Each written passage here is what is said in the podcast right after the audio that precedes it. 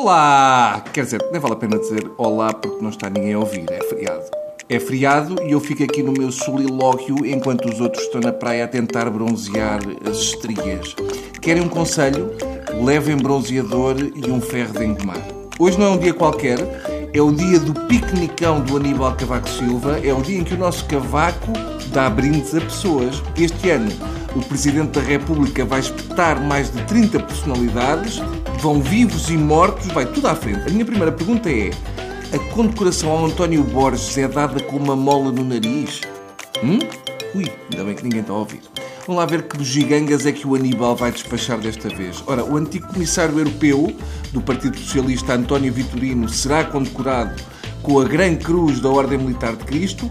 A grande estamos a falar de uma pessoa que não foi à tropa porque não havia camuflado XS. É a primeira vez que dão uma Gran Cruz da Ordem Militar a uma pessoa com o pé chato. E ainda por cima é da Ordem Militar de Cristo. Estava convencido que o António Vitorino era ateu.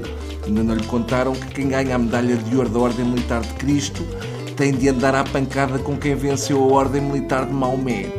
O ilusionista Luís de Matos será distinguido como comendador da Ordem do Infante Dom Henrique, um excelente trabalho que fez em fazer desaparecer o Presidente da República durante meses para depois reaparecer no Facebook. Em troca da medalha, o Luís de Matos promete serrar a Maria Cavaco ao meio e guardar a caixa com a parte dos pés num sítio com formigas. Luís de Matos vai aproveitar para fazer uma pomba com o olhar do cavaco.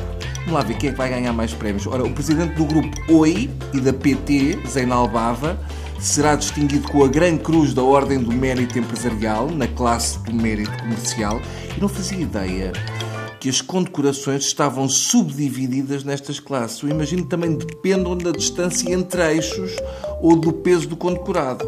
Eu acho que para vencer a classe de mérito comercial, eles só deviam receber a medalha se conseguissem vender 100 cachorros quentes às pessoas presentes. Não faz sentido um comendador da Ordem do Mérito Empresarial da classe do mérito industrial receber a medalha sem primeiro provar que sabe afinar uma máquina de aparar cortiça ou estacionar um caminhão carregado de limalha de ferro.